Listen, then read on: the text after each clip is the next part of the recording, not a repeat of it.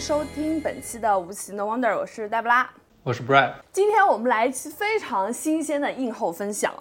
主要呢，我们想在这一期当中聊一聊芭比，但是我们顺带的会再谈一谈和芭比同周开画的《封神》和《奥本海默》。对，其实本来是没有这期节目的，但是因为我们俩看完芭比之后，确实是有很多想要分享的东西。其实我一开始就是看完芭比之后，我很想在网上找那些视频去看，但我发现好多好多视频都是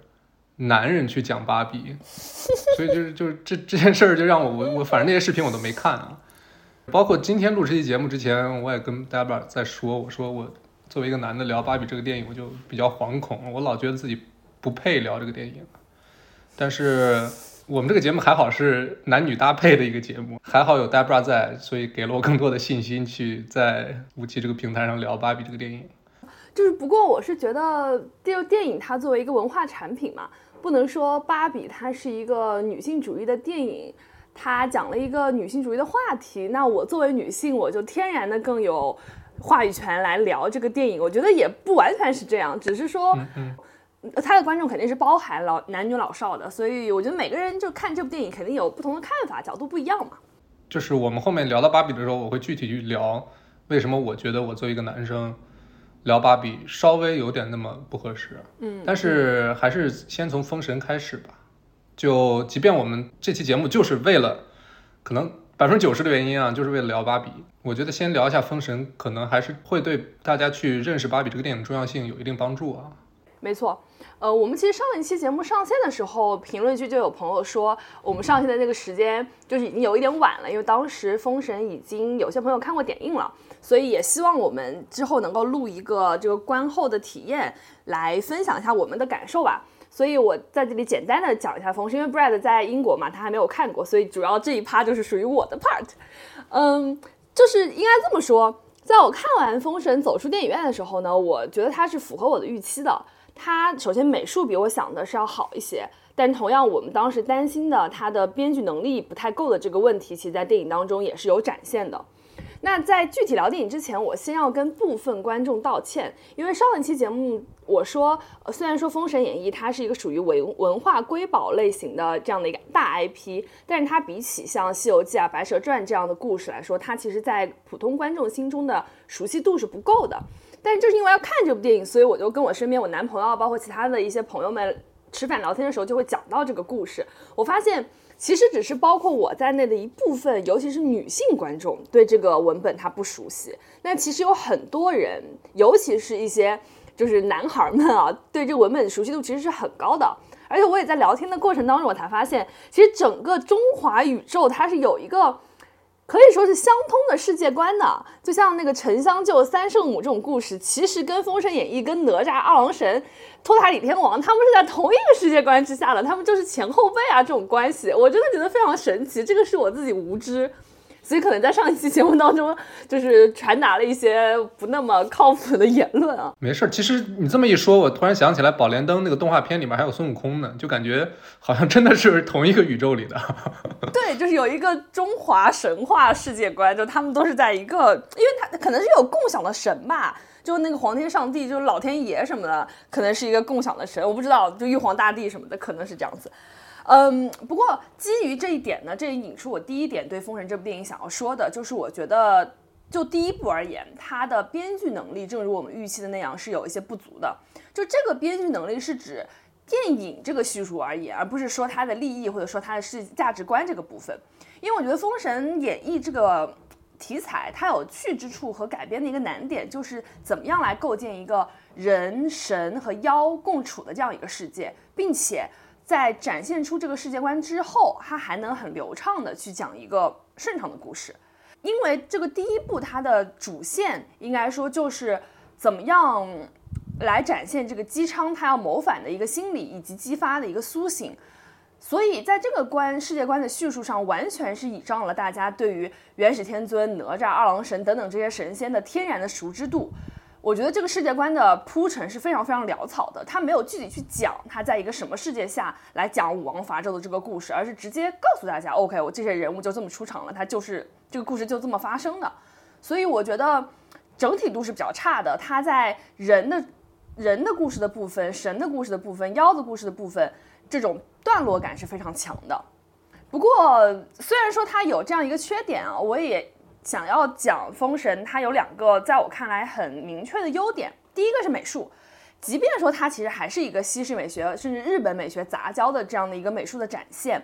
但是我觉得除了就是神仙们在昆仑山开会的那场戏之外，整体的美学塑造还是很过关的。比如说第一场，它开场就是一个冀州城城战这样的一个故事，那样一个段落。在这个段落，我觉得它整体展现的这种恢宏的感觉，嗯，战争的场面视视觉效果还是挺不错的。那第二个优点呢，或者说这部电影它在上映了之后，大家讨论的一个点，就是它对于《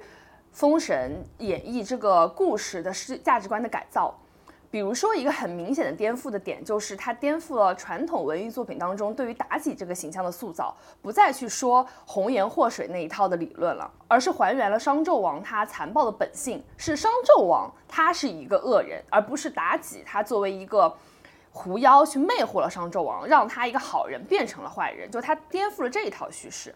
那还有一个很明显的点呢，就是。他对于西伯侯，就是姬商、姬发、伯邑考这一家人的塑造，通过对他们的塑造和他们父子之间、兄弟之间的对话，来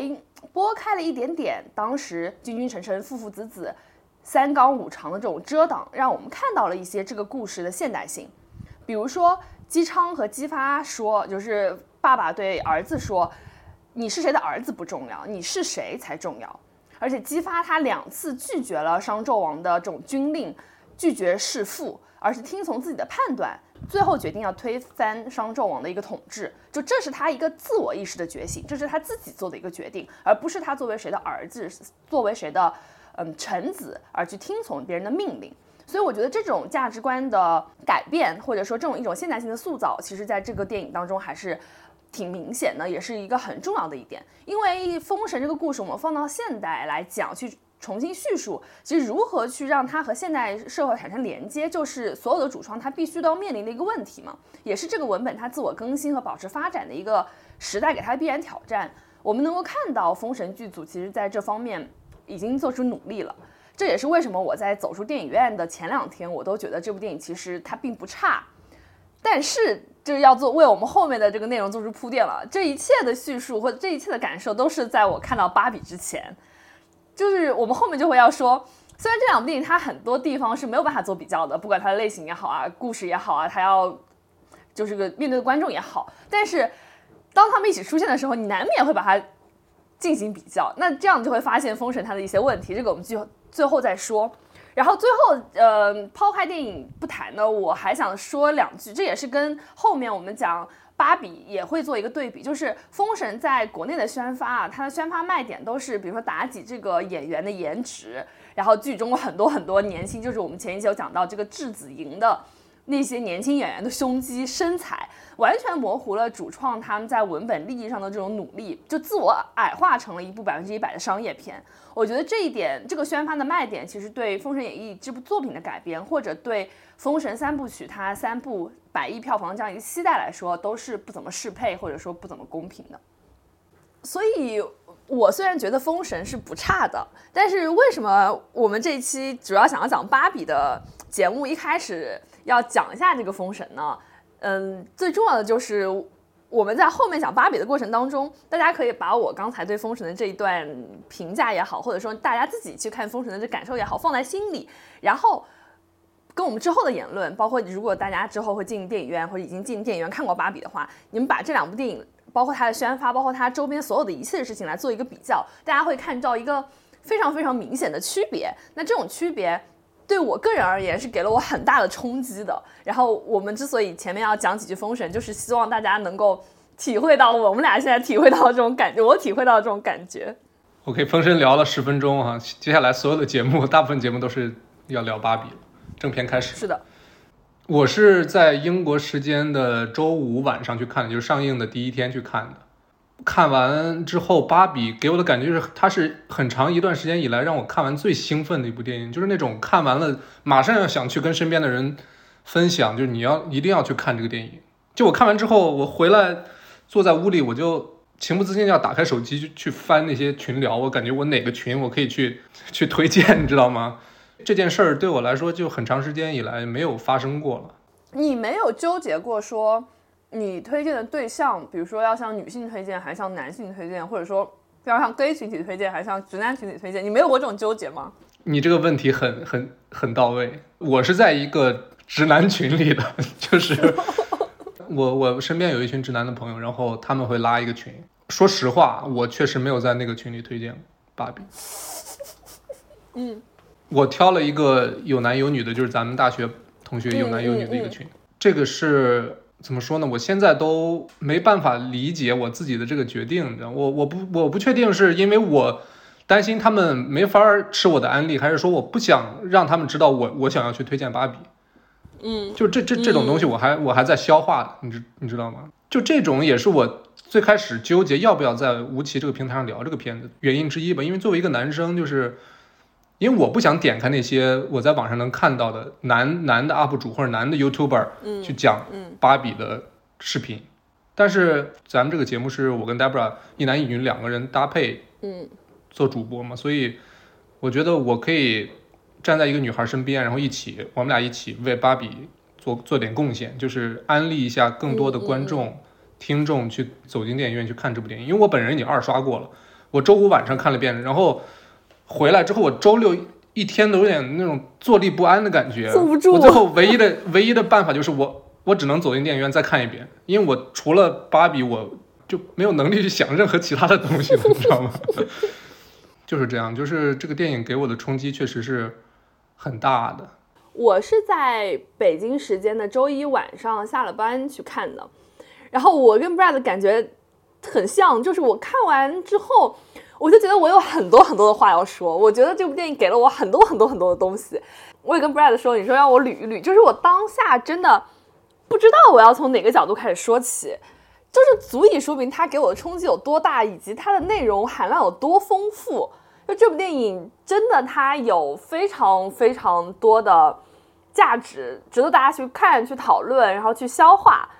嗯，不管你是男是女是直男，你的性向如何，这都不重要。就是你即便是当做一个娱乐片去看，我觉得大家也很支持大家进入电影院。所以，嗯，虽然说我们今天下下面谈的内容不会有很多的剧透，但是如果大家比较担心这方面的话，就是可以在这里暂停，然后去看完电影之后再听我们后面的内容。没错，没错。就当我们决定要去聊芭比这个电影的时候啊，接下来一个问题就是我们从什么角度去聊？就像刚才 Debra 说的，芭比这个电影，它无论是从文本层面，还是制作层面，甚至它上映之后引发的那种社会层面的讨论，实在是太多值得去聊的东西了。但是呢，经过了我的二刷和这个周末这两天的那个思考之后啊，我们现在是周二的，就英国时间的周二的上午，北京时间周二的下晚上在聊这部电影，就刚刚过了首周末。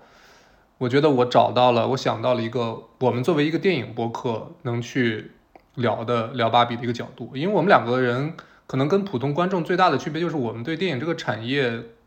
有格外的关注吧，就是我们会从不同的新闻的渠道，或者说更多的那种阅片量来看，就是我们对电影这个这个产业的这个距离是更近的。所以就是在在芭比这个电影本身无数个角度之中，我们尝试通过好莱坞女性商业电影这个角度，去回答下面两个关于芭比我们觉得最重要的问题，就是为什么芭比它具有划时代的意义，这是第一个问题。然后第二个问题是为什么芭比值得被更多人看到，而且是不管男女。第一个问题就是为什么芭比它的意义是划时代的？这个头可能起的有点有点远，但是请观众还是耐心听完我们这整套逻辑。就是当进入二十一世纪的时候啊，起码在以好莱坞为主的美国电影产业，其实有两个重要的电影题材被一再的关注和强调，一个是种族，一个是女性。就我们单看奥斯卡奖项对于两两者这个前所未有的重视，就能说明这个问题。就是好莱坞这帮老白男终于开始重视种族题材，当然以黑人题材为主，和女性题材。就这两个题材在二十一世纪被越来越重视，只能说明一个问题，就是它之前没有得到足够的重视，或者是一直被忽视。就是聊芭比之前，我觉得有一部电影需要先说一下，就是他们的创作的出发点极其相似，但是好像打眼一看好像没有什么八竿子打不着的关系啊。但是这个片子我们分析之后，会能帮我们大家更好的理解芭比从文本层面它巨大的成功。这个电影就是《Get Out》，逃出绝命镇。在中国或者东亚这个语境里边，其实种族问题跟美国完全不一样，就是甚至说生活在当代的中国人大概能理解这个议题的内容，就是黑人为代表的少数族裔，在美国为代表的西方社会经历了数个世纪的残忍压迫。就即便现在每个政府。就包括美国政府或者欧洲政府，他都在谈这个平等。然后，即便黑人在法律上获得了和白人一样的权利，但这个问题其实还没有得到，远远没有得到解决。是，这是中国人其实，嗯，如果你没有留洋的背景，或者说你对这个议题不够关注的话，嗯，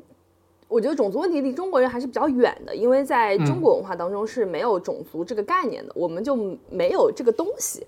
那当然也就不存在种族问题了。但是其实就是种族问题，它不仅仅是在美国，因为比如说在美国，它的优势人种是这个就是白人盎格鲁撒克逊新教徒嘛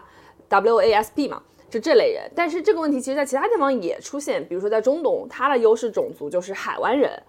那他可能最下等的民族不不是黑人，是东南亚人。但是其实这个问题只是说在东亚我们感知不强，但是其实在很多地方都还是很强的。对，尤其是在美国，这个问题是特别尖锐的嘛。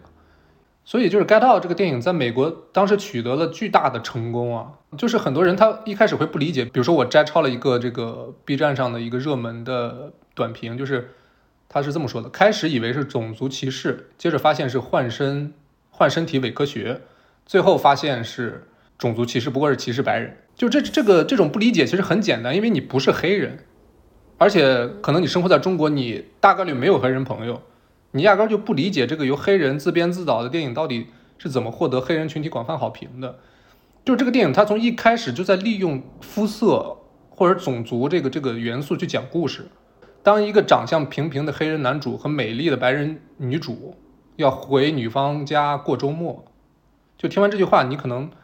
很难想象这个周末大概是个什么场面。但是黑人可以。不管是黑人黑人男性还是黑人女性，他都他都能比我们作为一个中国人更能去理解，或者是他有一个预先的一个呃预设，就是这个周末可能会怎么怎么样。这是这个电影讲故事的最基础的一点，他就是他他在用这个黑人跟白人的那种错位感、身份上的错位感去去铺垫整个这个情节的故事，以这个为基础，其实每个角色每个情节。然后每句对白都是因为你是个黑人，而不是其他肤色的人，会更加的感同身受。Get Out 它是一部真正意义上的黑人电影，因为你只有你带入到黑人的处境，你才能完全的理解这个电影它需要讲什么，你才能完全的享受这个电影它中间那些惊悚的、悬疑的元素。对，因为你是个黑人。对，可能有些人会说，嗯，现在把主要的市场观影群体。嗯，对准在黑人群体上的电影不少，比如说《黑豹》，它当时也在市场上取得很大的成功。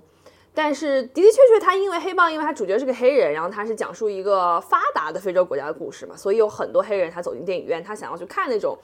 哎，我们的国家还变得很发达，我们的主角他打遍天下无敌手的那种感觉。但是像《黑豹》的话，它本质上其实还是一个超级英雄片，就它还是一个站在白人视角去讲的一个黑人的故事。但是呢，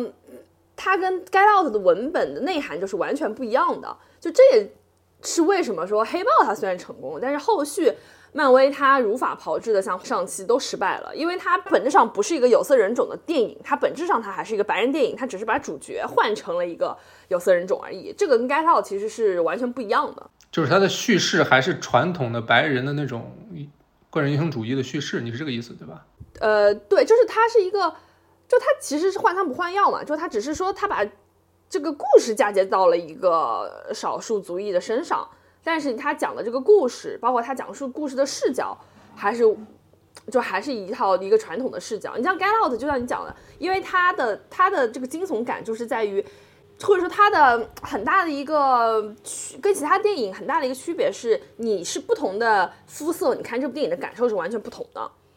那种深度和体验是完全不一样的。但是其实你看黑豹、看花木兰、看上汽的话，你是不同的人种，你看这个电影，你能得到的这种快感的来源其实是一致的。嗯，懂。所以在《Get Out》这部电影之前，几乎不存在这样一部就是最大化美国黑人观影群体的观影体验的电影。对我们之所以说这么多《Get Out》，我就想说，在《芭比》之前，可能几乎不存在一部这样这样一部最大化女性观众体验的好莱坞商业电影。就像这个《Get Out》里面，它肤色是作为一个重要的那种潜台词 （subcontext） 贯穿整个故事。其实我在看《芭比》的时候，我的感觉就是性别性别，就是这个电影最大的一个潜台词，就是这个电影它本身的文本就决定了你作为一个女人和作为一个男人，你的观影体验是完全不一样的。而且这部电影是最大化女性观众的体验。对。这段我们之前我跟 Brad 之前没有讨论过，但是我 Brad 讲到这一点，让我想到你在看，嗯，就是芭比他们，他要唤醒其他的 Barbie 们，就那时候 Ken 已经去控制了他们那个那个 Ken's Land Barbie's Land，然后他们要去，其实就是在讽刺男性在生活当中会出现的那些场景嘛，然后要把一个个 Barbie 唤醒的那个时候，你看那一段是什么？比如说教父啊什么的，你看那一段你是什么感觉？我看《教父》那边就是爆笑，所以你是认可的，你就觉得男人真的是会做这些事情，比如说我教你打球，就是 Let me show you 什么的这些东西，Let me teach you，我完全认可这些东西，我完全认可，我完全认可，我觉得就是太精准了，我觉得就是太精准了，就是《教父》那段，就是我说难听点，我真是看到我自己身上的影子。我之前可能无数次、无数次给我身边的女女性朋友，甚至就还有女朋友去安利。哇，你一定要看这个电影，这个电影里边的就是怎么怎么样，怎么怎么样，就我天呐，我我我干过无数次这种事儿，嗯，但是从来没有一个电影把这个事儿拍成一个喜剧的方式，让我知道我这个我这个行为有多傻逼，你知道吗？这是我在效果之后最大的收获，就是我像就像我之前跟你说过的，我看芭比的时候有一种很奇怪的感觉，我又像在又像在看一个无厘头喜剧，但是我又像在上课。对。真的是这样的，这是这是一堂迟到了，我今年二马上要二十九岁了啊，这是一堂迟到了二十九岁的重要的一课，你懂吗？就是像刚才 Debra 说的，就是《教父》那场戏实在是太他妈的精准了，就是你可以把《教父》替换成一切男性喜欢的东西，你快来跟我看 NBA 吧，这这这个这个太太太帅了，你快来给我看导火线吧，就是《教父》是一个男性的那种，《教父》最大的 slogan 就是男人必看嘛。对吧？对，他们为什么挑《教父》呢？为什么不挑别的？因为没有任何一部电影比《教父》还要有更深的男人的烙印，甚至说他不是那种因因为很多男人喜欢《教父》，不是因为《教父》里边的男人是那种我操打打杀杀上天入地，反而是他觉得哦，《教父》是一种很新的，就是那种顾家的，然后又就那种男人，你知道吗？所以他们觉得这是一种进步。我觉得这本质上是是很多男人他他不会去反感教父，或者说大部分女孩可能她也不会反感教父，只不过她没有男生那么上头，但是她不会讨厌教父的原因，就是那段实在是，其实咱们在在这可以再举几个例子，就是男孩和女孩看这部电影的某些情节会完全不同的感受，比如说最明显的就是电影结尾那句，哦，我来看我的妇科医生，对吧？嗯嗯嗯嗯，这句话这句台词所包含的意义是是作为一个男人永远无法理解的，对不对？因为我们我们这辈子就，除非你去陪你的老婆或者女朋友去看妇科医生，但即便那样的话，你也不知道去看一个妇科医生，他背后具体的含义到底有多是怎样的，包括一一个妇科医生对你的身体进行检查的时候，一个女性的感受是什么样的，你作为一个男人无永远无法理解。真的，嗯，就像一个作为一个中国人，你永远无法理解黑人在美国的处境，或者说黑人他表达的那种背后的到底的含义是什么样的。还有电影最开始致敬二零零一的那一段，然后他说，其实你玩那种 baby doll，就是玩那种宝宝形态、婴儿形态的洋娃娃是没有那么好玩的。说你当妈妈这件事情其实是没有那么有意思的。你不信就去问问你的妈妈，ask your mother。就是那一刻，我真的爆笑。就是，我就我当时，我当下我就在想，说这句话只有女孩子听得懂，而且只有不管是就当了妈妈人，当当然他们听得懂。然后像我们没有当妈妈的，只有在我们这一代的小孩儿，你才听得，就是我妈妈，比如说她在她十几岁的时候，她可能也听不懂这句话，等于就是只有现代女性和你真的当了妈妈的这些女性，你立刻就明白这是什么意思，你都不要说太多，真的 ask your mother，就是你妈妈知道养育小孩是一个什么样的感受，而爸爸是永远都不会知道的。对，但其实说到这一点之后，我还是想要说，就是当这部电影在最大化女性观众的观众体验的时候，它并没有忽视男性。嗯，呃，导演和编剧他们给足了男人享受的机会。这个电影女主创们的格局，你知道吗？对，就很简单一个例子，电影开头他用了《二零零一太空漫游》。嗯，这部电影也是可能是有史以来最伟大的男性导演之一，斯坦利库里克的最牛逼的电影，就是在思想意义上，在在嗯或者说他被之后的无数的男人或者女人吧，我我但我估计大部分是男人，因为那个片子里面女性的存在就几乎为零，就是就被很多的男男性导演嘛，尤其是影评人推崇。就是咱们从电影的角度尝试解读一下第一幕这个《二零零一太空漫游》它到底是什么含义啊？他把这个故事嫁接到了《芭比》这个电影上，也就是说，电影一开始是一群小女孩在荒漠上玩那个就婴儿形态的洋娃娃。对啊，这个含义就很明显了，就是你们你们作为女生，就是照顾好孩子，学会照顾孩子就够了。嗯。但是突然芭比出现了，他把那个黑石碑换换成了芭比，然后有个女孩碰到了芭比之后，她就开始拿着，她就开始不喜欢玩这个娃娃了。我要我要的是芭比，她就把那个娃娃一扔，就像电影原版里边，她是把骨头一扔。这个这个片子在二零零一原版里面是可能是这个电影历史上最伟大的剪辑点之一啊，就是它从骨头往下坠的，突然变成了一个这个宇宙飞船，你知道吗？对。但是这个电影是娃娃降落的，突然变成了芭比。他在第一幕其实把电影的整个的一个大的框架、一个大的定义已经定义出来了。对，他在尝试去去解答芭比在女女孩的心目中到底的含义是什么。就是我之前是只只能做一个母亲，但是有了芭比之后，我知道我还可以做一个漂亮的女人。嗯这可能是芭比她本身最开始被发明的时候想要传达的含义。对，对，然后这个电影之后的整个片段就是在去解构芭比，就推翻这件事情，其实是对，就类似推翻或者重构芭比这个含义。对，又破又立。然后他用的是二零零一太空漫游的梗，你知道吗？他他尝试想要去男像像我这样的男男男观众看懂，就这幕对我的震撼实在是就是，他选的这个这个这个太太精辟了，你知道吗？这一幕，对，我觉得你想讲明白这一件事儿，没有比二零零一太空漫游的这一幕，你去拍成功，会更让男人去看懂，或者是会让广大的观众去，不管男女啊，都能看懂这个。只要你看过二零零一太空漫游，你你大概都能了解这个这一幕到底什么含义。就而且它是不是只给的？它套在《二零零一太空漫游》的那一段戏里头，你只有说看过二零一，而且呢，你还知道说他在讲一个什么样的东西的时候，你才能看懂它。这就让这些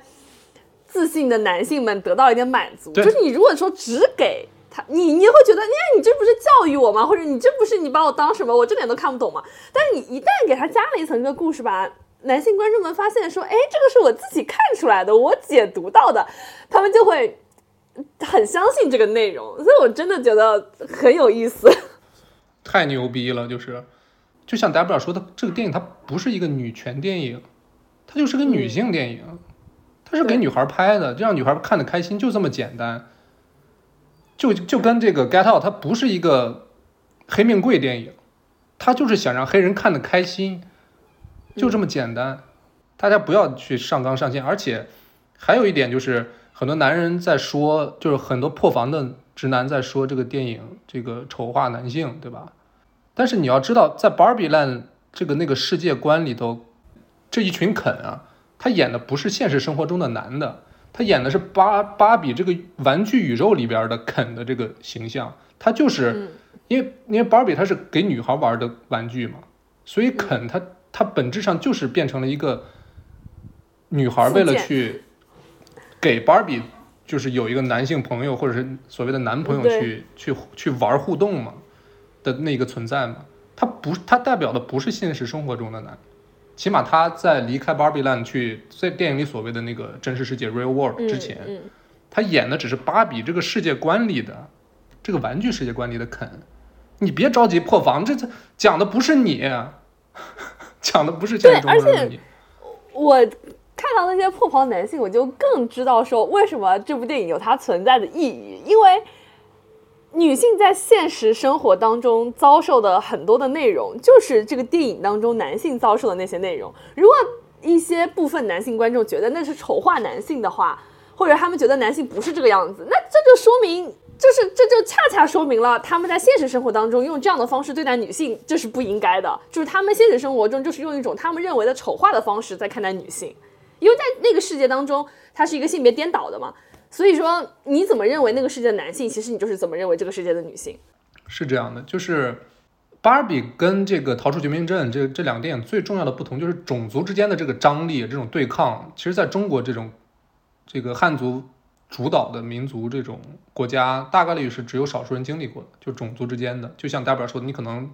出国上过学，或者在国外生活过，尤其在欧美国家生活过，你才有这种经历。但是男女之间的这种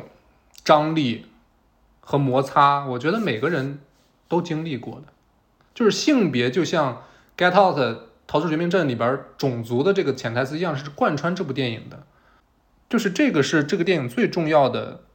一个一个核心的创作的基底。这是我在看电影的时候感觉最最新鲜的感受，就是我经常就是在电影的前三十分钟，我还在适应这部电影，我经常就被一个场景或者一句台词就是震的，就可能。后面的三十秒、一分钟，我就走神了，我就在想，我的天哪，这这东西真的是前所未见的。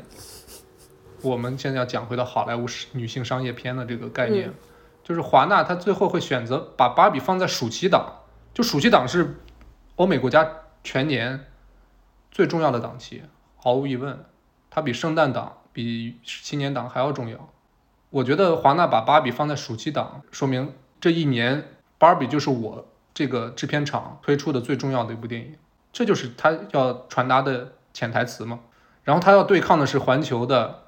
就是对家的奥本海默，一个由诺兰这个可能是当代这个电影世界里面怎么说呢，站在金字塔尖上的男人之一啊。就是华纳这次基本上是用了他可以拿出的最高的规格，在在宣传芭比这部电影。这对于一部女性电影来说是前所未见的，前所未见的。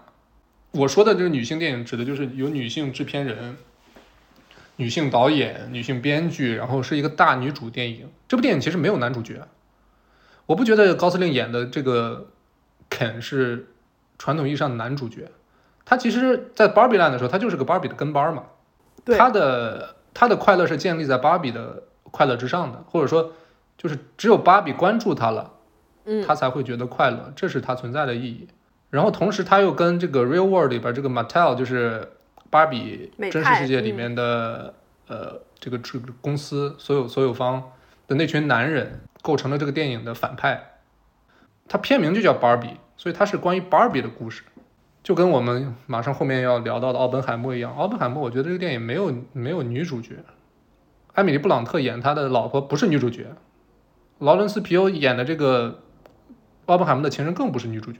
所以这是女性电影人第一次拿到好莱坞的顶顶级的资源去制作加宣传一部女性电影。这一点就能让芭比在全球范围内最大限度的去曝光、去上映，进而引发整个社会的讨论。还是接到我们上期聊《封神》的时候，我们聊的工业这这件事儿嘛。其实我们最后的结论就是，工业它其实某种意义上是个好事儿嘛。尤其是当它为了一个重要的事情。去被使用的时候，我觉得在《芭比》这部电影上，好莱坞的工业它起到了一个巨大的正向的作用，因为它得以让这部女性为主导的电影在全球范围内被更多的女性看到，这就是好莱坞工业做的一件大善事儿。啊，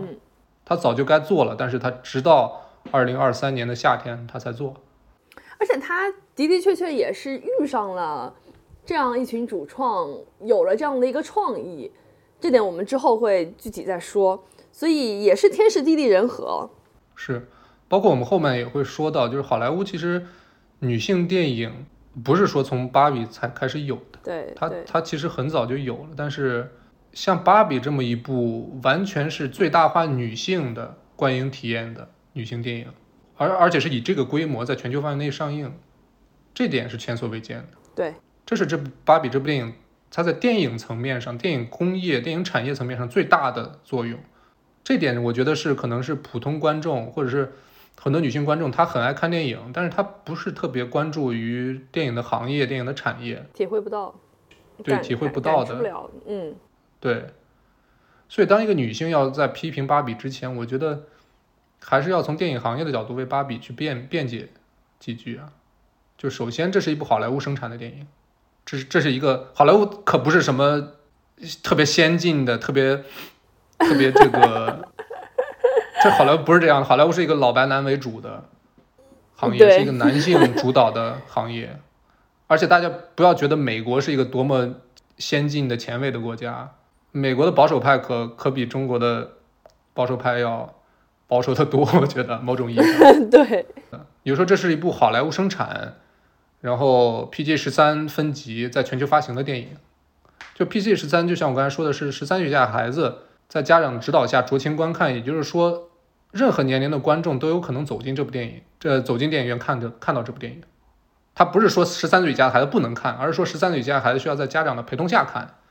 其实好莱坞生产、PG 十三、全世界发行这三个前缀词，就是说明了《芭比》这部电影，它就是覆盖了这世界上所有的观众。嗯，他就是他希望这个世界上所有的人都能看到。对，对他没有把任何人拒之门，他不是个二级电影，不是一个比如十五岁以下不让看的这么一个电影。对，对，他是想让全球的任何年龄段的男男女女、老老少少都要看的。对。不过这里我岔开说一句，就是因为芭比的这样的一个客观情况，所以导致芭比在一开始的时候被部分中国的排片人员认为是一部儿童片。然后大家知道，现在电影院同期上映的还有《长安三万里》嘛？就他们认为这个《长安三万里》讲的是中中国传统文化，比你讲一个这个外国来的娃娃玩具肯定是要受欢迎的多。所以芭比一开始时候排片很少，不过因为芭比在这个周末上映的所有电影当中，它的上座率是最高的，所以说慢慢的，我看这个礼拜，我感觉芭比的排片是在上升的。这也是，当然这是它电影本身自己实力够强啊。是，而且还要注意到这个这个电影，它作为好莱坞的一个大的工业产品，它是要在全球尽可能多的国家上映的。所以这部电影，它的上映范围就涵盖了北美、欧洲、大洋洲、东亚、东南亚、南亚、中东、非洲这些各种文化，然后性别文化不同的地区嘛。所以当一个我不是我不是想批评任何人，但是当一个生活在中国的大城市，然后他受过很很出色的教育，然后他有一份很很不错的工作，去让他有一个特别独立的经济上独立的生活的女孩子，你要去批评《芭比》这部电影的时候，你一定要考虑到这个电影它它可能并不是给你拍的，即便它是一个面向女性受众的，它是为了让全世界不同地区、不同国家的女孩们都能怎么说呢？给他们打开一扇门或者开启一扇窗，包括像我这样的。特别落伍的男人去看这部电影，他需要去被教育的。就他其实是在想尽办法的去拉低这个电影的观看门槛，就是他希望吸引到越多的人越好。就是你从他宣发的那个方式就可以看出来，他不是那种很曲高和寡的大明星来了怎么怎么样，他不是说这不是说哎我在工业上多么努力，我用了什么什么样的拍摄手法，我都是胶片拍摄，我全实景，他不讲这些，因为这些对于。那些不进电影院的，或者说对于一些可能相对来说比较贫困地区的这些孩子们、女性们是没有吸引力的。我根本就不在意你这个电影是怎么拍的，但是我看到了玛格丽特·罗比，她穿着这个真人芭比的衣服，然后她整个整个粉粉嫩嫩的样子，然后她营造出了一个这种很 fancy 的、很 Barbie 的、很梦幻般的，让女孩子都感兴趣的这样一个氛围，你就会去进电影院看。但是同时，她做的很好的就是，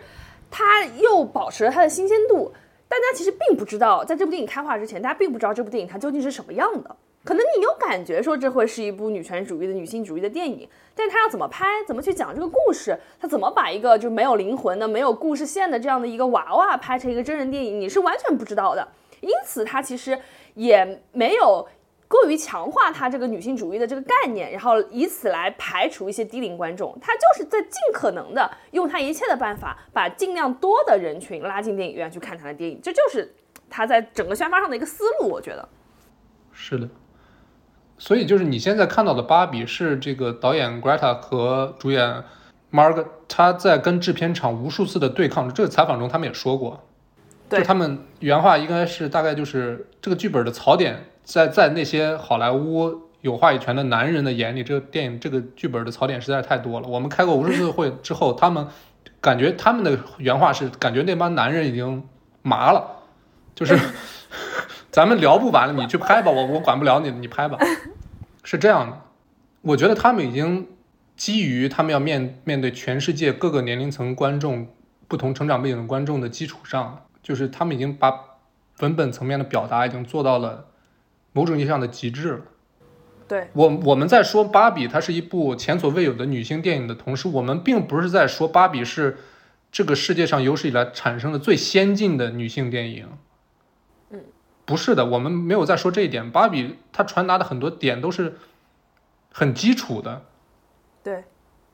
但是就是这么基础的东西，还能给我一个马上要三十的男人这么大的冲击，说明这个世界上有太多的人，他他需要去看这部电影，然后被教育，或者不不是不是被教育，或者是在享受的电影的同时，能意识到自己身上的问题，这是这个电影的目的。他不是说我要拍拍一部最他妈 avant-garde、最他妈先进的女性电影去引领这个时代，他们不是这个目的，他是在像我这样的男人的心里，或者是像很多十几岁的女孩、男孩的心里种下一颗种子，这是电影最大的意义。然后最终的结果确实是全世界绝大多数的女孩们都看嗨了，同时部分的男孩也上了迟到的一课，就像我一样。所以我觉得我们做一个电影播客，能在电影层面上去为芭比辩解的，就像我刚才说的，芭比它不是有史以来最伟大的女性题材的表达，但是芭比毫无疑问是有史以来电影行业能带来的最大规模的女性电影现象。这已经是板上钉钉的事儿了。因为我在英国嘛，英国的排片跟中国的完全不一样。就英国的排片是芭比远远的，也不是远远吧，它起码是，它是起码跟奥本海默是齐平的。然后呢，北美和全球的首周末票房，芭比几乎都是奥本海默的两倍，这跟中国是完全不一样的。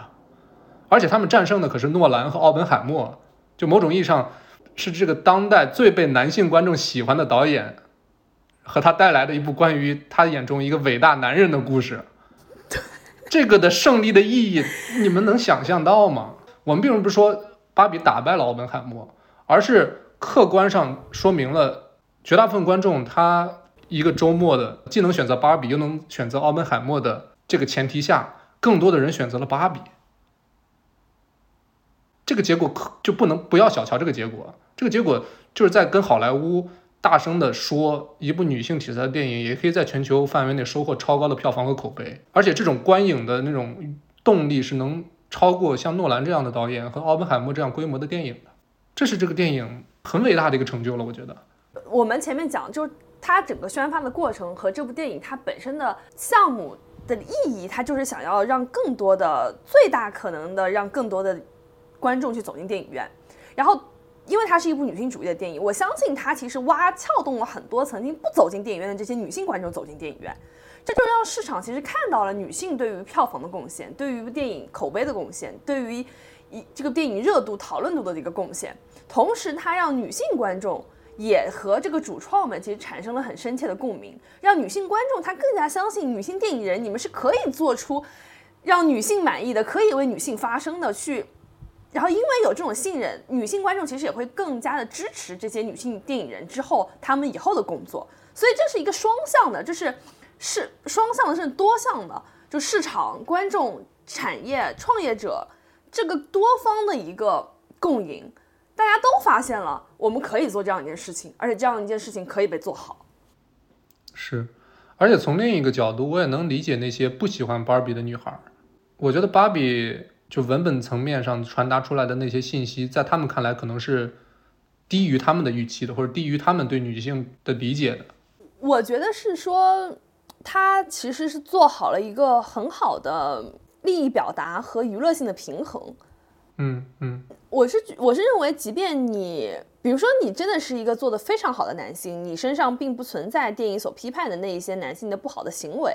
然后同时你可能就是一个很遵守所谓妇道，你就是很守女德的这样的一个女性，你就觉得我在这个世界上，我我就作为男性家庭的一份子，我可能安安分分的过一生，这就是我的生活目标。即便你是这样的人。你走进电影院，你看这部电影，你也是可以获得很多这种纯粹的娱乐性上的快乐。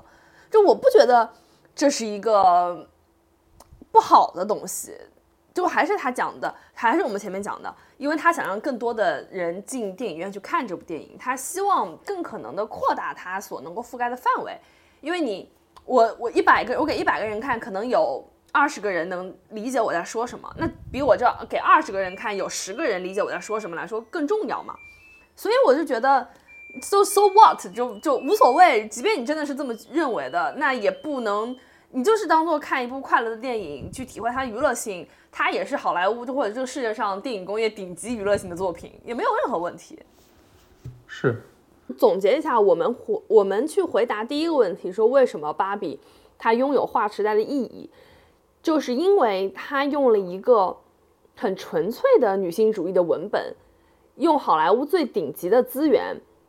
去覆盖到了它尽可能覆盖到的尽量大的观众的人群，然后因为这一切，所以它造成了现在目前看起来席卷全球的一个 Barbie 的浪潮。这件事情本身它就拥有巨大的意义，因为我们到目前为止其实还没有谈过这个电影它拍的好不好，或者说它价值观对我们来说新鲜在哪里，有意义在哪里，我们还没有谈这些，我们只是谈这部电影它出现。它现在在这个全球的电影院当中上映的这件事情本身，它就是拥有划时代意义的，是这样的。接下来呢，我们就要来谈一谈为什么我们认为《芭比》这部电影，它作为一部电影，它值得被更多人看到。不管你是男是女，不管你年龄几何，我们其实都是非常推荐大家推进电影院去看看这部电影的。我们现在就来谈一谈为什么。就是谈这部电影之前，还是像我们之前。聊电影的时候一样，我们先聊一下主创吧。怎么样的一个团队去把《芭比》这部电影制作出来的？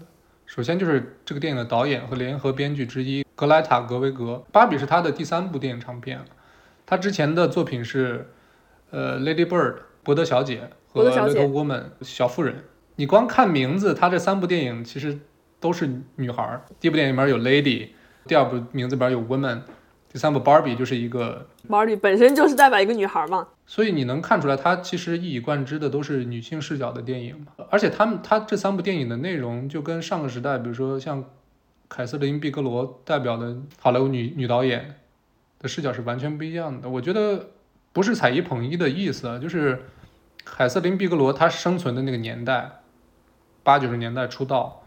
那个时候首先就是好莱坞的性别意识还没有这么强。就没有这么多怎么说女性题材的作品会被这个这些大制片厂支持，但是另一层面上，我觉得他拍那些男人戏，比如说拆弹部队啊，呃，然后猎杀本拉登啊那种，我觉得完全 OK 的。就是就像很多男导演他在拍女性题材，就比如说像雷雷斯科特他在九一年拍《末路狂花》的时候，我觉得也挺好的，他也在表达他眼中的女性主义是什么样子的嘛。因为也是最近我聊天的时候发现，这个有些女孩儿她会喜欢像这个 Tinker Tailor Soldier Spy，就郭将裁缝间谍士兵那个电影。那个电影里边就是全是男人戏嘛，或者有有些女孩会喜欢《盗火箭》这部电影。嗯，凯瑟琳·毕格罗她作为一个女导演，她她去拍那些男人戏，并不是说代表她不在乎女性题材，反而是她她证明了我就是一个很强悍的女人，我我也能把这些男人戏拍的比男人还好。对这个其实是两，呃，两波女性主义浪潮不同的一个态度吧。就是上世纪八九十年代，包括到两千年代初的时候，当时其实已经有女性觉醒的意识了。但是那个时候，大家更多争取的，其实就是芭比她最浅显的那一层，就是女性认为我们能够做所有男性做的事情。那公司高管都是男性，医生、律师、警察都是男性。那我们会说，男人能做的事，我们都能做。我们跟男性是。拥有一样的能力的，我们希望在这个社会上获得一样的机会。那其实，嗯，卡特琳·毕格罗她就是这一波浪潮的代表人物，她用她的能力去证明了女性导演我们可以跟男性导演一样的优秀。但是其实到 Barbie 或者是到 Greta 她这一代的女性主义的思潮，更多的是我们只要做我们自己，女性作为女性就够了，你可以做一切事情，你不需要跟别人比，你也不需要去证明什么，你就做你擅长的事情，你就做一个女性，你就做一个独立的人，你就是一个大写的人，这就够了。那其实 Greta 她就是在做这个事情，我就拍我想拍的东西，我就拍代表女性的东西，我拍的快乐，我拍给女孩子看，我不需要去考虑男性怎么看我，我不需要跟男性对比，这其实就是就两代女性的这种观念嘛。是，而且再多说一句，其实这个小妇人这个电影也是我最近才看，就是看芭比之前才看的，我特别喜欢，因为我最近在这个迪伦家嘛，他家电视上有 Netflix，我就能随便看。但是看完这个小妇人之后，我发现我想再找一部跟小妇人类似的那种风格的片子找不到了。哎，Lady Bird 你看了吧？当时我上映的时候就看了，嗯。然后关于小妇人还有一点就是，小妇人它其实是一个就被拍了又拍的题材。最近一部作品或者比较出名的一部作品是九五年版的小妇人，在那个版本里边，甜茶的那个角色是克里斯蒂安贝尔演的，就是后来演的蝙蝠侠那个人。怎么说？我觉得这某种意义上选角上也是很有意思的点，就是克里斯蒂安贝尔这个角色，他之后可是演了蝙蝠侠啊。但是你你能想象甜茶过几年去演蝙蝠侠吗？他演了沙丘啊。这某种意义上也是，就甜茶这种男性演员的火，可能某种意义上也是一种性别的怎么说？就是男性，我们之前的男男演员可能。就是男性的这个荷尔蒙的东西特别多的，尤其是好莱坞生产这些男演员，嗯，对吧？嗯，某种意义上呢，也是一个怎么说呢？就男人他不必要再变得就像那种就特别肌肉，史泰龙、施瓦辛格，对，浑身荷尔蒙。巨石强森，我们导演没有说太多，但是他的《Lady Bird》和《Little Woman》都特别好看，我真的推荐大家去看一下。嗯，尤其是这个小妇人，真的是把女性的那种。就是女性群体的那种美好感拍的特别的精准，就我看这部电影的时候，我就想到了重启人生。想当一个女孩儿？不不不，重启人生那个戏就是那个日剧嘛。我突然就是怎么说？我看重启人生生人生的时候，就是我能想象到的最大的重要的一点就是，就拍一部性转版的重启人生啊，是不可能的。就是如果你给一个男人。能活一遍又一遍的机会的话，他能活成一样的？不，他活活的不是一样，他只会想去睡更多的姑娘，挣更多的钱。那就是活成一样的吗？嗯。重启人生，他演到后半段就特别漂亮，然后一直特别优秀的，在前半段特别优秀的女孩，她突然说：“我其实一直在几次轮回，我都想去救那两个女性的朋友。”那个是对我冲击最大的，知道吗？有无数次可以重新活的机会，但他选择的是救那些可能几十年之前他们还是朋友，他轮回了几几次之后，他们都不是朋友了，他还在尝试去救那些人。我觉得这这是这真的是女孩才会干出来的事儿，就这么简单啊。然后聊回到这个电影的《芭比》这部电影的制片人和主演马格马格特罗比，他其实是芭比这个项目前期筹备就是最坚定的推动者，他某种意义上就成就了这部电影。其实《芭比》这个电影，它在好莱坞流传了已经很长时间了。我第一次听到这个项目的时候，当时一三一四年就很早了。当时这个项目好像还在索尼，索尼影业。然后当时定的主角是 Amy Schumer。哦，大家可能对这个名字不是很熟悉，但大大概就是美国贾玲的感觉，就是她是一个，她还是个白人女孩，但她是个胖胖的，然后长相不是特别出众的，不是传统意义上美女的这么一个女孩。但是几经轮转吧，这个电影就是。第一次芭比这个项目，就现在我们眼前这个项目吸引到我的眼，这个这个注意力是，他突然把主角换成了马格特罗比，这就完全不一样。就是你看 Amy Schumer 这这个女性，她要去诠释芭比这个电影的时候，你能大概想到她她想要去谈探讨的主题，嗯，对吧？就是就是就各种身材、各种样貌、各种肤色的女孩，她都可以很美。就是这这大概是前前前五年、前十年就是主流的这么一个。但是突然我，哎，换成一个真的是金发碧眼的传统意义上的大美女啊！就我我在看这部电影就芭比的很多这个材料的时候，我竟然还听到很多说马格马格特罗比不好看的人。这这这这群人真的是我操，就是这种女孩都能她能都都被喷不好看，都会就会有那种通过相貌去攻击她，这个这个世界真的他妈有点大病。就是当当时芭比这个电影，他最后选择马格特罗比来演的时候，我觉得我突然有期待了，因为我知道这个这个难度可是可是挺大的哦。这个这个电影它肯定是挺会有争议的。然后事实也证明，玛格丽特罗比她第一次出现在我们眼前的时候，被人记住应该是大概率是《华尔街之狼》里边她演小李子后来的那个老婆嘛。她虽然也挺也挺攻的，对吧？那种攻的气质，嗯，但她嗯本质上还是演了一个对，就是金发无脑大美女，但是她后期通过演员和制片的双重身份，她确实拍了挺多的女性题材，就比如说《猛禽小队》就是她做制片，包括那个我就那个花滑女王，对吧？花花女王，对，也是她的女性制片，一直到现在的这个 Barbie，就是导演 Greta 和主演玛格丽特罗比，他们是有一个清晰的怎么说呢作者性的，就是女性。对，虽然他们之前的前作风格都不一样，去女性题材的这个方式诠释的方式都不一样，但是女性这个作者性是一以贯之的，可以说是在芭比这个电影里面应该是达到了亲密无间的合作的，我觉得，就他们是一对好搭档的。我突然想到，就是听说当时拍那个 Barbie 的时候，因为呃看过电影，你就算没看过电影，你看过它宣发，你也知道，其实它里面塑造了一个就是 Bar Barbie's Land 嘛，anyway 就是一个非常粉的一个 Barbie 们住的一个世界。然后他们隔，然后那个 Barbie Land 里面就是我们前面说到的，是一个女性为主导的，然后全都是各式各样的 Barbie 的，很精美的、很粉的一个世界。他们那个片场隔壁在拍《速度与激情十》，然后听说因为这个，呃，片场造的就非常的梦幻，非常有意思。然后《速度与激情十》那边一群，你们想想看啊，都是那种壮汉、大直男、光头、肌肉男，带了一瓶，然后开着那种轰轰轰的大车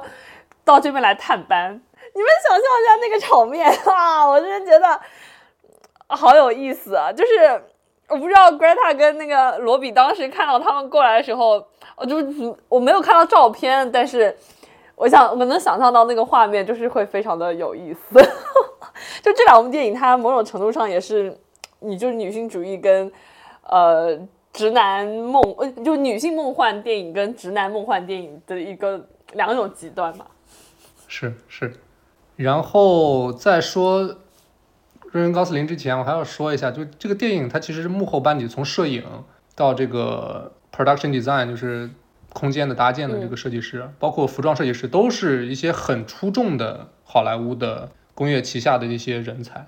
就他们之前的作品都是那种严肃的，都是可能都是奥斯卡最佳影片提名的那种级别的。就这个电影，你你单看整个这个幕后阵容。他就不是来闹着玩的，你知道吗？对他绝对不是玩票性质的。对我不是来拍个无脑喜剧就完事儿的，我是有很强的那种专业的目的性的那种作为背后的那种驱动力的。对他不是绝对不是闹着玩的。然后我们就花一小部分时间聊一下瑞恩·高斯林这个演员。芭比这个这部电影虽然他不是男主角，但是他是一个很重要的一部分，或者说他的表演，他对男性的。不是他对肯这个角色的诠释，他通过某种意义上一种丑化自己的方式，去换回了大量的笑点。嗯，我说的这个丑化，并不是那种怎么说呢，丑化男性，而是说他在尝试用种跟他之前的表演方式，或者说他之前在观众心目里建立起来的那个形象完全不同的方式去表演。这是这是他对他之前形象的一次巨大的那种。彻底的打破，就是当你在一个演演艺行业啊，成功的首要的一点就是你能让观众建立起对你的一个想象，这点本身就不容易了。瑞恩·高斯林可能是过去十年好莱坞这个体系下就是成就的最重要的一个男演员，甚至没有之一。他通过这个一一年的《亡命驾驶》这部电影，他奠定了他的一个特别让观众着迷的一个一个荧幕形象，就是沉默的。温柔的，同时又又脆弱的男性形象，就是没有亡命驾驶就没有他后后面的二零四九《银翼杀手二零四九》，他这个形象是有一有一条很重要的这个人物的的线的。对，其实你仔细看这个瑞恩高斯林他整个的这个职业生涯，芭比这个角色的这种喜剧感，不是说他从这部电影里面突然爆发的。我这里面就要说这个《疯狂愚蠢的爱》这部电影，这是瑞恩高斯林对他来说可能另一部特别重要的电影，就是没有《疯狂的愚蠢的爱》，可能就没有后面的《拉拉烂》的，也没有现在的芭比。对他身上是有那种很喜感的元素的，但是又不是那种好莱坞喜剧里面那种屎尿屁的那种宅男的那种。对，我觉得是那种就是简单，简单到有一点点愚蠢的那种那种笑点，就是感觉他在演这些角色的时候，他的那种状态是脑袋空空，嗯，就是那种那种感觉，所以他不是对对不，他完全不是屎尿屁的那种。瑞恩·高斯林他整个这个芭比之前这十年所建立的这个荧幕形象啊，是一种让男人和女人都都会喜欢的那种气质。我觉得，就是很多人会吐槽，尤其是芭比去年七月份吧，芭比这个肯的定妆照发布的时候，那种铺天盖地的嘲讽，我相信大家都都很印象还挺深刻的。就是一个是他他年纪太大了，一个是他这个肯这个角色简直就是，我觉得这种巨大的讨论，这种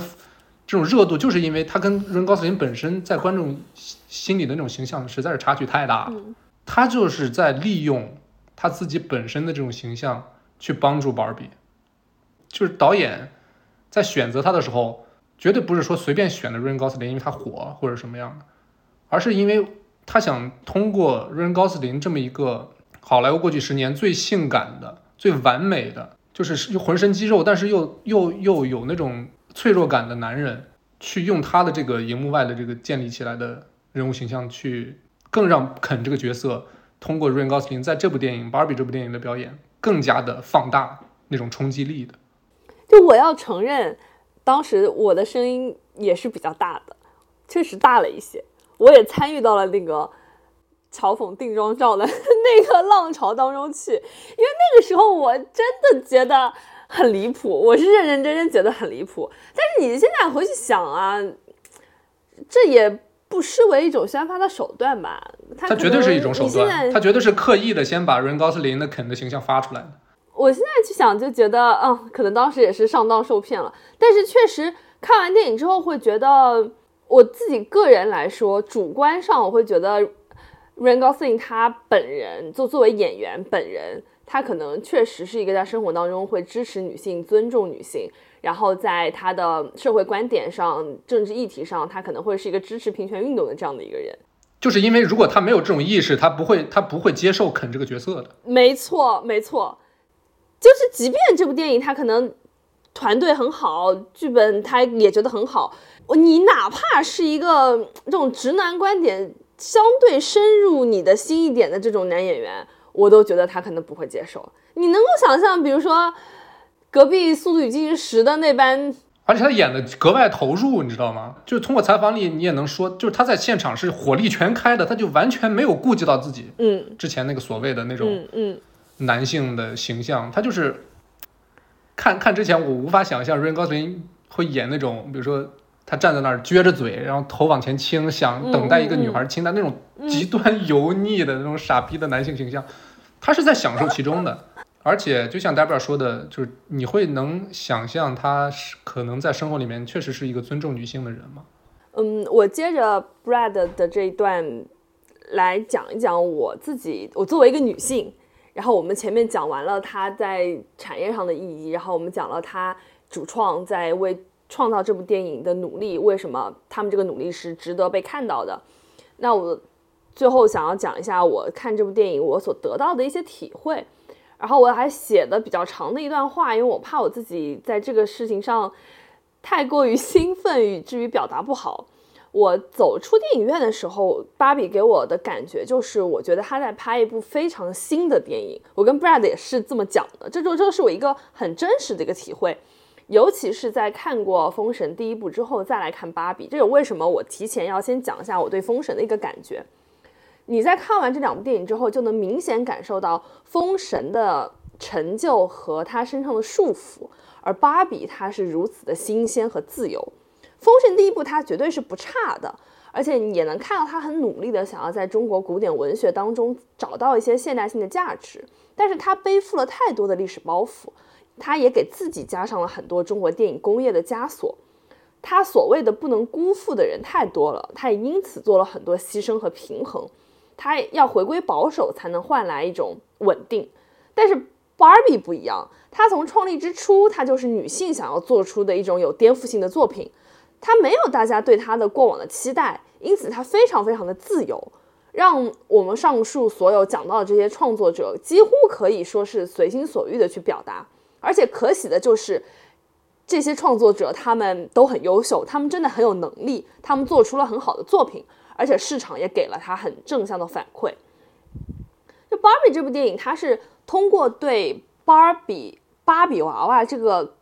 概念。他是自己对自己进行了一种完全的解构和重构，来完全重塑了芭比这个概念。我们刚刚一开始就讲过，芭比一开始出现的时候，它就像《二零一太空漫游》的那一段里面讲的那个样子，它其实是一种先进性的代表，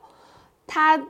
是一种对传统娃娃的颠覆。但是因为时代的变化，它逐渐被认为是对女性的一种刻板印象，对女性的一种束缚，是服美役的代表人物。真正的女性是不可能像芭比那样完美的。但是如今这部电影《芭比》，它又通过自我解构回归了当时，也就是电影开始那个时候芭比娃娃的那种先进性。芭比它可以是任何人，它可以是任何形态的，可以是黑人，可以是亚裔，可以是胖的，可以是瘦的，可以是后面有一个嗯电视屏幕的，每一个女孩子也都是这样。而芭比她不需要是任何人的芭比，她只需要是她自己的芭比。每个女孩子也都是这样。我们不需要听任何人的指令来为自己做决定，而且更重要的是，我们不需要 can，，我们甚至不需要妈妈。刚刚 Brad 说，就女孩子可以做任何工作，可以选择当妈妈，可以选择走入家庭，你也可以选择过自过自己的生活，你可以不用去奋斗，不用走出去，你可以做任何你想做的事情。这个是当然是对的，而且这但是这个表达是我们所见的比较多的一种表达了。但是我刚刚说的最后两点，其实是我觉得为什么看完芭比，我觉得它非常非常新，就是这两个概念给了我一种很大的冲击。就第一点，就是我们作为女孩子，我说的这个是我们是以我包括我自己所在的女孩们，我们不需要 Ken，Ken 是因为他是芭比的男朋友，所以他这个角色才存在。但是芭比是因为他是芭比，所以他存在。芭比是独立存在的，而 Ken 是芭比的一个附件。女性不需要为任何人而存在，她可以只是她自己。在社会上，我们前面讲过，女性她可以胜任男性所胜任的所有的角色；而在家庭里，父职是因为母职的存在而存在的，母职是与生俱来的，而父职是后天构建的。用通俗的话来说，就是这个世界上只有你妈妈最有可能知道你爸爸是谁，因此爸爸这个概念是妈妈指认的，妈妈所给予的，爸爸他本身是不存在的。更何况，女性她其实可以不背负母职，她可以不走入家庭，她可以永远都不给予爸爸这个概念。那第二点，其实我觉得是第一点的一个升华，就是作为女性，我们甚至不需要妈妈，我们可以只是我们自己。就是在电影当中，Barbie 的妈妈，我们可以认为是 Ruth 嘛，就是那个 Barbie 娃娃的那个创造者、设计者。她告诉 Barbie，就是玛格丽特演的这个 stereotypical 的这个经典 Barbie 的形象，说。妈妈会站在原地，会 stand still，因此孩子走远了，回头的时候就能够看到自己究竟走了多远。但是 Barbie 问他的妈妈说：“那我现在要选择，我可不可以成为一个人？就是我可不可以不做一个娃娃，我可以成为一个人？”然后 Ruth 告诉他说：“你不需要妈妈的同意。”那这两句话我们连起来看，他其实就是在说，妈妈站在原地，让孩子能够丈量自己走了多远。但是孩子，你往前走，你不需要任何人的同意。你往前走，你可以是永远都不回头的。在之前的节目当中，我说过很多次，我觉得东亚的母女关系是这世界上最复杂的关系。而看完 Barbie 之后，它虽然这个电影当中它其实有很多对母女关系，但是我看完是很轻松的，因为我觉得它真的把这种母女关系消解了。你可以像电影里的母女那样跟妈妈和解，但是母亲她本身不束缚我们，我们也不用自动的去讨要这种母职惩罚，我们不需要母亲。我们的母亲也不需要他们的母亲，就是我们只是每一个女性的独立自己。因此，我们回看《封神》，回头去对比《封神》，就这一部，它整部电影都在讲父权的一部电影，它要在儿子以及纣王所演的这个代理父亲，他们两个要在一次一次的弑父、杀害父亲的过程当中，他们才能获得真正的父权。他们要在这个伦理道德三纲五常当中合理化自己的行为，让自己成为一个真正的拥有父权的父亲。对比这样一个故事。芭比他告诉我们，我们不需要男人，我们甚至不需要妈妈，我们只是我们自己。芭比她才是真正自由的，她才是没有束缚的，她才是一个新的东西。而且同时，芭比她还高度娱乐化。她虽然讲了一个，咱在我看来，我觉得非常新鲜、很有冲击力，而且很深刻的一个这样的一个道理，但是她用一个很娱乐化的方式，让所有人。都可以去接受，你也可以不看到这些，你可以只把它当做一个商业的娱乐电影去看，它依然很成功。所以他把严肃性的这个话题用一种高级的娱乐化的表达来展示给世界上所有的观众，这让他更加的难能可贵了，让他摆脱了这种说教性的束缚，让他成为一部艺术性跟娱乐性并重的这样的一部电影。这个是我看完 Barbie 我最深的一个感受，这也是我想推荐给。尤其是女性吧，就是如果你们想跟母女关系和解，你们想要找到，就芭比当中，他是说他有一个存在主义危机嘛，就是其实就是说女性主义发展到现在，她作为一个女性的刻板印象的代表，她们如何走下去的这样一个问题。这这个问题其实每个女孩可能在生活当中或者在人生的某个阶段，你也会问自己，就是为什么你在这个家庭当中，你在这个。工作当中，你在这个社会当中，你是一个什么样的位置？你所存在的意义是什么？那么社会上给你加的那些枷锁，你要如何去面对？等等等等这些问题，其实 Barbie 给了我们一个，最起码给了我们思考的角度，其实帮我们卸下了很多的包袱。所以我还是很建议，尤其是女孩子们去看的。是，而且其实之所以我之前会把 Barbie 跟《逃出绝命镇》这个电影去做对比啊。其实某种意义上，全世界的女性她所面对的问题，就在过去的几千年面对的问题，某种意义上跟美国黑人在过去几百年在美洲大陆上面对的问题是一样的。就是黑人，在出到美洲大陆的前几百年都是白人的财产，嗯，奴隶，他们的生命可以随便受白人的支配。我觉得某种意义上，全世界的女性在那个父权社会，加上封建社会啊，压迫下，她的处境没有比过去几百年黑人在北北美大陆处境好多少。嗯。当我看到有些人说啊，现在已经不是父权社会了啊，现在我我身边就比如说有些老白男会说，我昨天还在 YouTube 上看到一个节目，有些老白男会说，我看我身边的女性，我的妻子，我的女儿都很很什么呀？都很开心啊，很自由啊，就相当于你一个白人对一个黑人说：“啊，我身边好多黑人朋友都都都挺自由的，都都很很快乐。”你这不是在扯淡吗？就光从电影的这个这个行业，你看，就电影电影诞生了几百年，不是一百多年之后，有这么多伟大的男性导演，他把男性的故事就是里里外外讲的已经讲的已经。讲烂了，但是有多少女性导演她获得了这样的机会去做一些女性的表达？太少了，太少了。我们回看之前好莱坞有些那种女性题材的片子，比如说《伴娘》啊、《卡罗尔》啊、《末路狂花》啊，嗯，这些比较出色的了，已经其实都是男性导演的对女性主义的理解吧。我们现在需要看到的其实是更多的像。你说格莱塔·格维格这样的女性导演、这种女性创作者和玛格丽特·罗比这种女性制片人，他们主导下的女性题材的电影，我觉得这这些，它太少了，所以它它才难能可贵。我们需要更多的像《芭比》这样的电影去怎么说推动这个这个社会往前走，给女性更多的机会。社会还远远没有进步到我们可以停止讨论这些议题的阶段。嗯，尤其是像中国。芭比的排片，某种意义上说明了一些问题。其实看这个电影的时候，就电影开演之前，看到一件特别有有意思的事儿，就是我坐在那儿，当时还没坐满，坐我前排的有一对情侣啊，其中有个女孩，她就看到了，就坐在我这排，就是她后排，我旁边有一个就是也是一个女孩，她戴着头巾，应该是中东那边的女孩儿吧。她的爆米花撒到地上，嗯然后那个坐在我前排的那个白人女孩就抱着自己的爆米花走到了那个戴头巾的女孩身边，说你你要不要我我要不要分点爆米花？这是电芭比这个电影开演之前发生的事儿。我当时以一个我极端这个小心眼儿男性角度啊，我想就是哇，这这这白人女孩，因为就社会就是西方国家已经这个他他的议题进步的情况就是，白人他觉得他要去帮助别的种族，他就是很多白人女孩，她会有时候会过于的 friendly，你知道吗？过于友好。我当时想的是这个啊，他在他作为一个白人，他在帮助另一个其他种族的女孩，已经在一个白人为主导的国家。但是看完芭比之后，我发现我是我的想法是这么的粗鄙。我觉得那那个场景，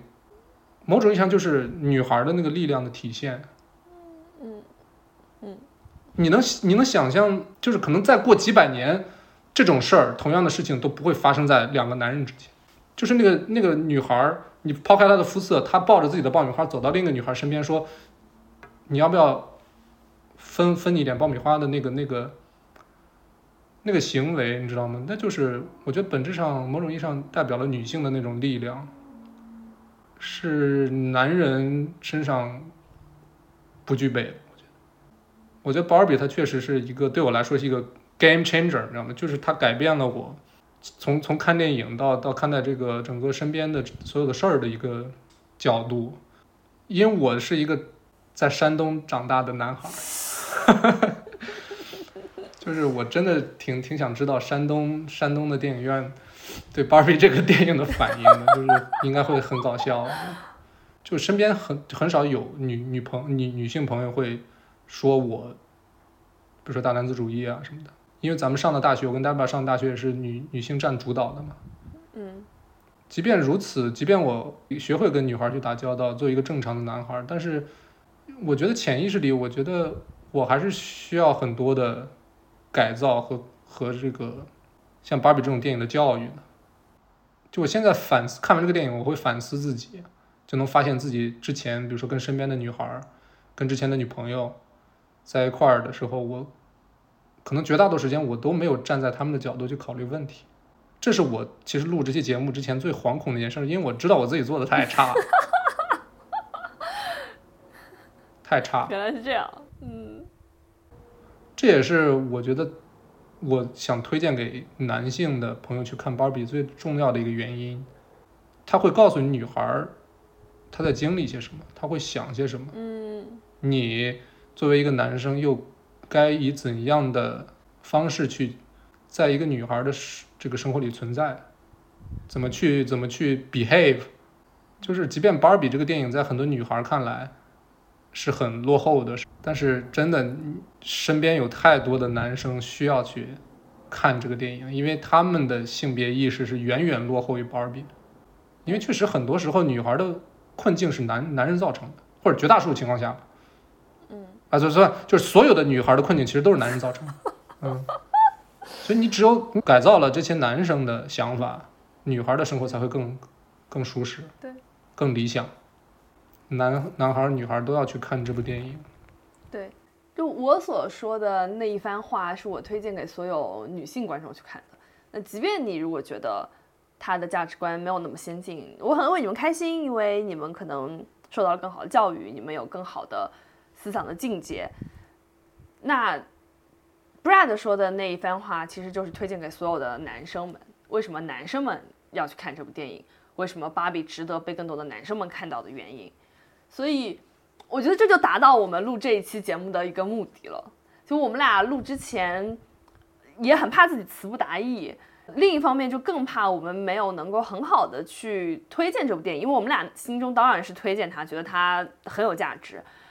但我觉得录到现在，其实我们完成了我们自己给自己设定的这个任务。我就我希望这期节目上线之后，Brad 可以把这部电影推荐给他直男群的那些朋友们，看看他们会有几个人走进这个电影院。就对，希望这件事情能达成。我也会推荐给我男朋友，但他本来是周一要跟我一起看的。嗯，这段可以不剪进去。呃，我男朋友觉得这部电影宣发上太粉了，就他很害怕看到一个。全粉的世界 就是这个视觉，他不是说这个利益怎么样，他觉得这个视觉对他来说挑战性很大。这段得剪进去。行啊行啊，那我就是那天那个，就是我周五看完第一遍，然后周六的时候不是那个隔壁电台又考又糊的主播胡同，嗯嗯，正好他也在伦敦，然后我们俩一块吃了个饭。当时我就在说，我第一遍看 Barbie 的时候，我就穿着我现在这这个 T 恤，嗯嗯嗯，你知道这个 T 恤它不是粉色的，但是。它又不是红色，不是大红色，它就比大红色，它在它介于大红和粉红之间嘛，对对对对吧？当时我就因为我一个人嘛，走进芭比那个电影院，我突然就很担心他们，就我做一个直男，第一反应是，他们不会以为我穿那件粉色的吧？他们不会以为我是个穿着粉色的一个独身男性来看芭比吧？然后我当时就把这个故事给胡同说了，然后他的第一对他的反应跟你一样，他说那又怎样呢？So what？就是这样的，我觉得男生就太对自己那种这个这个男性的那种存在太 过度保护了，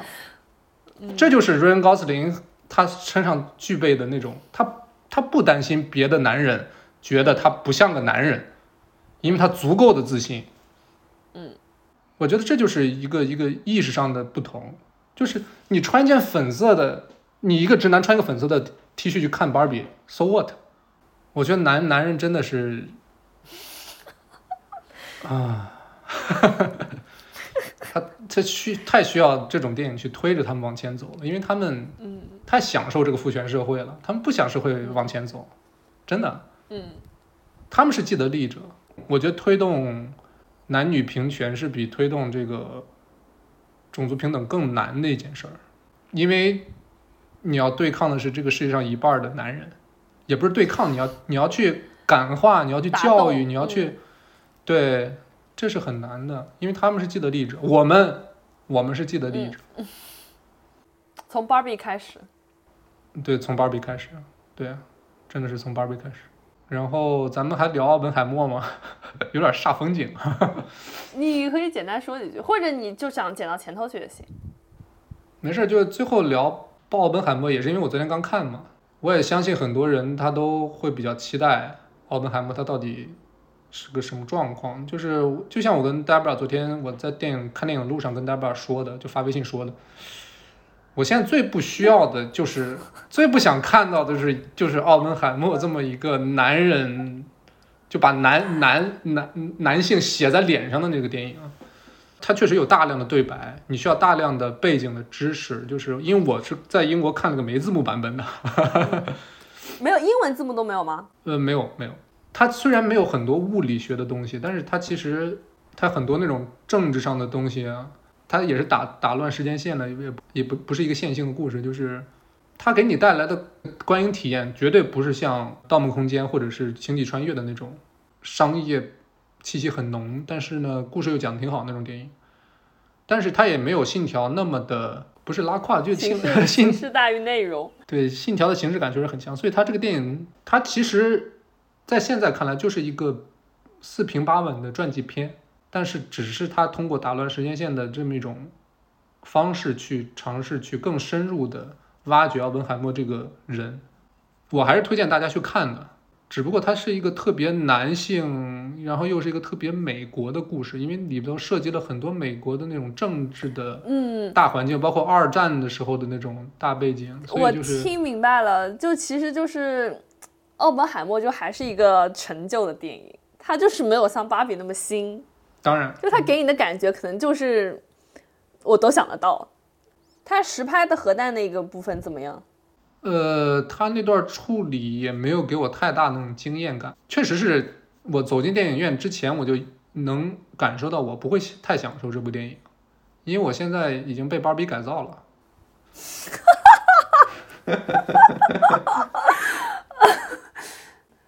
那我们本期节目差不多就聊到这里。其实我今天录节目之前，我去搜索了一下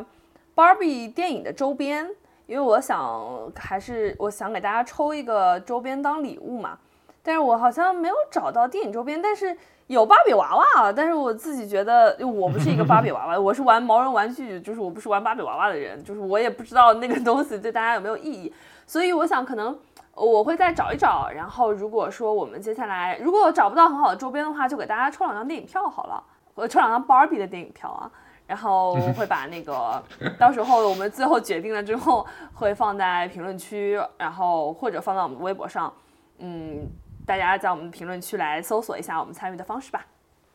因为我们还是建议大家多走进电影院看电影啊，像 Brad 一样接受教育，像我一样感受快乐。那我们本期节目就到此为止，希望大家看完 Barbie 之后，包括你如果看完封神、看完奥本海默，想要有什么跟我们聊的，都可以在评论区跟我们互动。然后如果有更多的话题的话，大家也可以加我们的听友群，然后来和我们进行更深入的讨论。嗯，希望大家能够享受《Barbie》这部电影。如果你喜欢它的话，也希望你能够推荐更多你的朋友、你的小辈、你身边的认识的其他人走进电影院去看它。然后，我们也希望你能够体会到这部电影带给你的快乐，或者是教育。行，那本期节目就到此为止。我是大布拉，我们下期再见，拜拜，下期见。Barbie dream house. The way can be killing shit got me yelling out like the scream house. Y- yelling out, we ain't selling out. We got money, but we ain't lending out. We got bars, but we ain't belling out. In that pink Ferrari, we pillin' out. I told Tay, bring the Bob Dylan out. The poop so cold, we just chillin' out. Baby yelling, yelling, yet yelling out. It is Barbie, bitch, if you still in doubt. And I'm bad like the Barbie. I'm a doll, but I still wanna party. Pink felt like I'm ready to bend. I'm a 10, so I pull in a Ken. Like Jazzy, Stacy, Nikki. All of the Barbies is pretty. All of the Barbies is girls, and we ain't playing tag. Bobby ain't nothing to play about. He wanna play in a playhouse. The f- they gon' say now? I'm watching these bitches, I'm rubbing a stain out. Like I'm ready to bend. All the fake Barbies just wanna pretend. Like, don't let me go find me a pen. Look where it led. Now I'ma put it to bed. She a Barbie bitch with her Barbie click. I keep.